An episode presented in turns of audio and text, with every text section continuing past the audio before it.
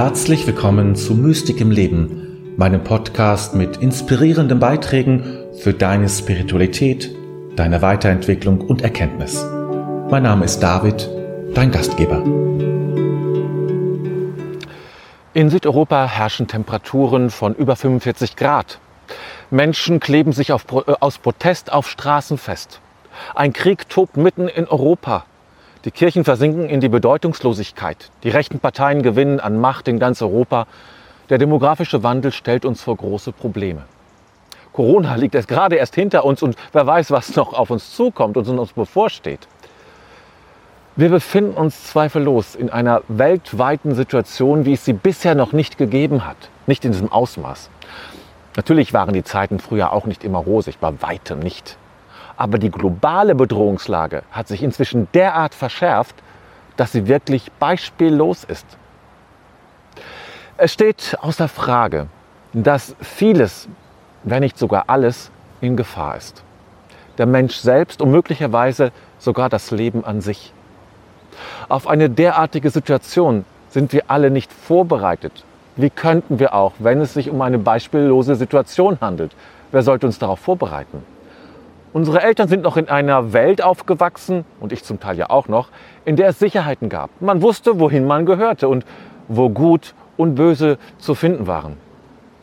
Man hatte eine positive Vorstellung von der Zukunft. So sollte es sein. Auch heute haben wir eine Vorstellung von der Zukunft. Aber jetzt sagen wir, so darf es nicht sein und so darf es nicht weitergehen.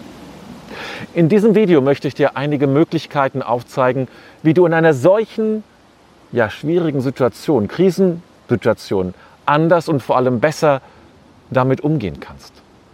Denn es hilft nicht, den Kopf in den Sand zu stecken. Die Krisen oder die Krise erwartet von uns, dass wir uns ihr stellen. Zunächst einmal möchte ich dir zeigen, was unsere momentane und auch zukünftige Situation, denn so schnell ändert sich das nicht, so besonders und belastend macht.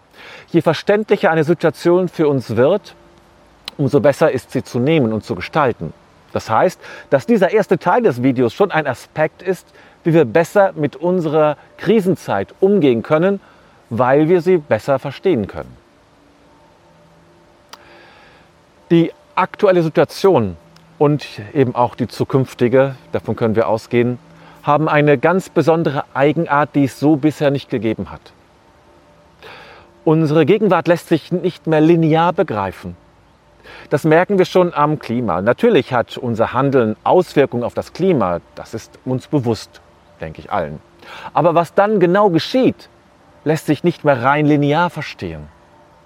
Wenn bestimmte Wendepunkte erreicht sind, entsteht etwas Eigenes, das wir nicht allein durch verändertes Verhalten mehr beeinflussen können. Alles, was etwas komplexer ist, lässt sich nicht rein linear erklären. Linear bedeutet, wenn ich das tue, erhalte ich das folgende Ergebnis. Wenn ich hart arbeite, werde ich nach und nach wohlhabender. Wenn ich mehr Sport treibe, werde ich gesünder. In der heutigen Zeit lassen sich viele Phänomene nicht mehr so einfach prognostizieren und vorhersagen. Im Grunde genommen wissen wir, wissen wir nicht wirklich, was auf uns zukommt. Das ist das Problem, dass wir nicht wissen, was die Zukunft für uns bereithält. Und da wir es nicht wissen, müssen wir mit einer ungeahnten Ungewissheit leben. Wir schauen in eine Zukunft, die nicht nur unbekannt ist, das war früher schon so. Wir schauen in eine Zukunft, die keine verlässliche Vorhersage erlaubt, in keiner Weise. Wir wissen zwar, dass sich das Klima verändert und spüren es auch. Aber wohin genau das führt, ist uns unbekannt. Es könnte heißer werden, wie wir das gerade erleben, aber irgendwann auch in den gegensätzliche Richtung umschwenken und richtig kalt werden, wie ich es gelesen habe. Wenn wir uns mit den Fragen der Zeit auseinandersetzen, erkennen wir sehr schnell, dass all diese Themen eine enorme Komplexität aufweisen. Es gibt unzählige Faktoren, die Einfluss nehmen und eine Vielzahl von Abhängigkeiten. Das alles zu berücksichtigen ist schwer und für den einzelnen Menschen auch schwierig, all das zu verstehen und zu durchschauen. Und ich glaube ehrlich gesagt, das gilt sowohl für Politiker als auch für Wissenschaftler. Manche suchen dann nach, nach zu simplen Antworten versuchen, alles auf wenige Faktoren zu reduzieren und damit einfache Antworten zu generieren. Doch das wird der Sache nicht gerecht und hilft nicht weiter. Komplexität lässt sich nicht einfach auf wenige Aspekte reduzieren, nicht um wirklich Einfluss zu nehmen dann. Ein weiterer Faktor, der unsere aktuelle Situation prägt, ist die Ungewissheit, mit der wir leben müssen. Wir wissen einfach nicht genau Bescheid. Wir, wir sind uns auch nicht in allem sicher, ob wir das Richtige tun. Ja, bei manchen Dingen können wir uns sicher sein, aber insgesamt bleibt doch viel Unsicherheit bestehen. Das ist nicht leicht auszuhalten, denn wir würden uns gerne klare und eindeutige Antworten wünschen und wissen, wenn du das tust, dann ist alles irgendwann gut. In Wahrheit jedoch leben wir im Nebel. Wir wissen es eben nicht. Erschwerend kommt hinzu, dass alle Sicherheiten und gesellschaftlichen Institutionen derzeit erodieren. Alte Gewissheiten gehen verloren. Die Brüchigkeit betrifft nicht nur die Kirchen, sondern auch die Kultur, die Sportvereine, Gewerkschaften und politische Parteien. Manches davon wird gerne belächelt. Ja, ja, die Parteien oder die Kirchen oder die Gewerkschaften. Aber wir werden erst viel später erkennen, welchen Schutz und welche Unterstützung solche Institutionen den Menschen und der gesamten Gesellschaft geboten haben. Alles ist brüchig geworden und es ist derzeit ein Trend, alles, was definiert und klar formuliert ist, in Frage zu stellen. Das ist das gute Recht derer, die es tun. Aber es hat immer auch Auswirkungen und führt zu einer möglicherweise sogar notwendigen Labilisierung. Nun aber genug der Grübelei und des, des Fokus auf die, die, Aussichtslosigkeit. Die Frage lautet, was können wir mit all dem, wie, wie können wir mit all dem leben? Wie können wir dennoch positiv in die Zukunft schauen, zumindest einigermaßen, und zumindest in einem Teil der Zukunft positiv hineinschauen? Und damit kommen wir zum ersten Punkt. Es gibt nämlich nicht die Zukunft. Es gibt verschiedene Zukünfte, könnte man sagen. Ja? Wenn du die Bereiche deiner Zukunft betrachtest, wirst du hoffentlich Teile finden, für die du sagen kannst, dass etwas Gutes auf dich wartet. Was in solch labilen Situationen benötigt wird, ist meiner Meinung nach ein stabiler Rahmen. Ein solcher Rahmen kann eine, ein strukturierter Tagesablauf sein, zum Beispiel, den du einhältst und der Elemente enthält, die dich stärken und dir Freude bereiten. Das kann sehr unterstützend und haltgebend sein. Ein uns stärkendes Element ist meiner Ansicht nach ein spirituell unterstützendes Ritual zum Beispiel, das Teil deines Alltags ist. Dieses Ritual kann beispielsweise aus der Meditation bestehen, unabhängig von ihrer Dauer jetzt. Du könntest das Ritual auch mit Gebeten füllen mm, oder die Stille üben oder den Atem äh, zu deinem Begleiter machen. Wenn du dich mit dem Atem verbindest und gleichzeitig das Empfinden hast, getragen zu werden und dich mit dem Lebendigen verbunden zu fühlen, kannst du jederzeit zu deinem Atem zurückkehren und dass somit stets etwas bei dir, das dir hilft. Denn den Atem haben wir immer mit, solange wir leben. Innere Stabilität und Verbundenheit mit dem inneren Boden, also dem, worin du dich innerlich verwurzeln kannst, entwickelt, entwickelt sich nicht von heute auf morgen. Es ist ähnlich wie in einem Garten. Regelmäßiges Gießen und liebevolle Aufmerksamkeit sind unerlässlich. Da ist es wichtig, dies täglich zu praktizieren.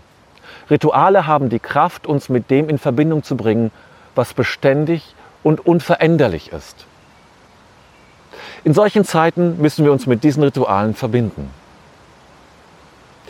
In Krisenzeiten und unsere Gegenwart ist zweifelsohne eine solche, ist es wichtig, dass wir uns auf die Menschen stützen können, die uns gut tun. Menschliche Verbundenheit kann uns innerlich Kraft und Stärke verleihen. Die Anzahl der Menschen, die dazugehören sollten, ist für jeden individuell. Vielleicht genügen dir sechs oder sieben Menschen, während andere mehr benötigen.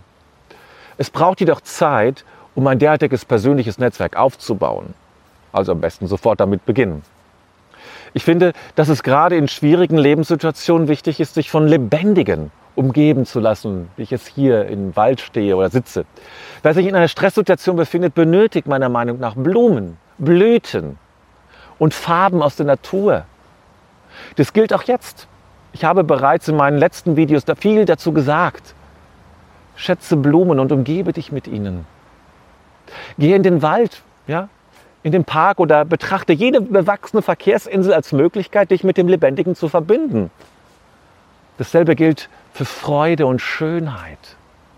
Unsere Seele braucht beides.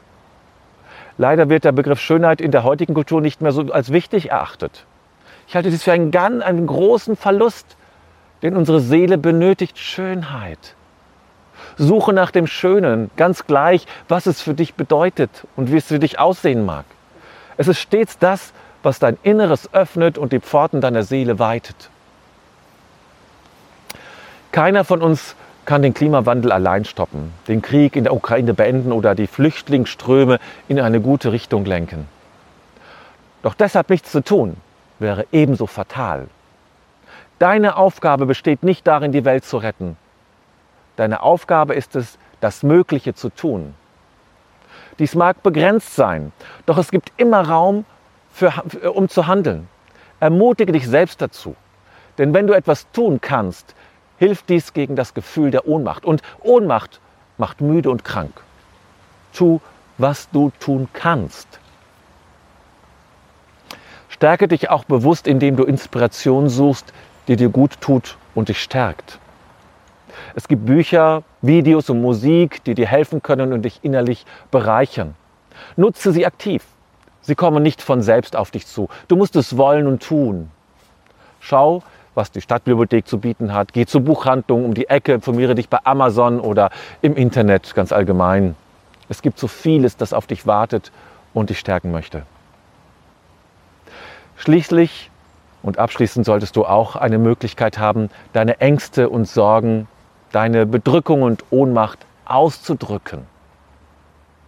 Male, schreibe einen Text, führe ein Tagebuch, verfasse Gedichte, singe deine Sorgen in die Welt hinaus und tanze deine Ängste, wenn du denn magst. Wer seine Ängste ausdrückt, fühlt sich danach oft viel leichter. Tu es und du wirst es spüren. Ganz sicher.